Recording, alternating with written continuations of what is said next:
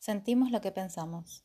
Sí, yo sé que puede ser un poco incómodo y esto tal vez suena ah, muy fuerte, pero no darnos cuenta de que sentimos lo que pensamos es mentirnos a nosotros mismos. Cuando vivimos la vida sin saber cómo funcionamos, sin saber cómo funciona nuestra mente, también nos estamos mintiendo todo el tiempo. ¿Por qué? Y cuando creo que viene de afuera algo y los pensamientos vienen de afuera o de vos o de otros, me estoy mintiendo. No estoy asumiendo mi responsabilidad en todo esto. El mundo no es como lo pensamos, el mundo es como es. Y no darme cuenta de cómo funciono implica nadar en un mar de mentiras. Entonces, ¿qué nos hace protagonistas?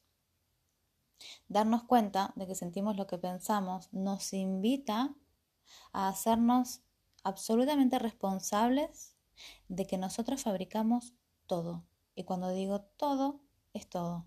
Los pensamientos los fabricamos nosotros, no vienen desde afuera.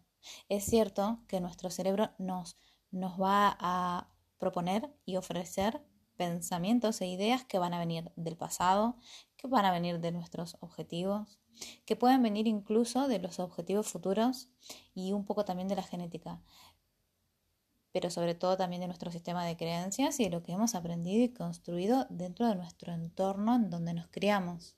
Entonces, siendo conscientes de cómo funciona nuestra mente, nos permite darnos cuenta de que todo es una idea y un pensamiento y que es solo una posibilidad. Si podemos asumir esta responsabilidad en donde todo es solo una posibilidad, también nos permite darnos cuenta que cuando nos empezamos a enredar con pensamientos, podemos salir de, toda esa confusión eh, que ya también quedaron enredados las emociones y, y, los distintos sucesos con los hechos con los que pensé y sin poder discriminar de qué pensé y qué fue un hecho neutral o qué fue un hecho verdaderamente real. Eh, ya uno se armó toda una novela dramática y para poder salir de ese lugar confuso, asumir nuestra responsabilidad, entendiendo que nosotros fabricamos los pensamientos, nos va a permitir una y otra vez recordar y darnos cuenta de que es solo una posibilidad. Es decir, es una, una propuesta neuronal, solo una propuesta neuronal. Y si es solo una posibilidad, ¿qué puede pasar? Que la puedo cambiar y puedo elegir otra. No se trata de tener razón y cuanto menos razón quiera tener, mejor.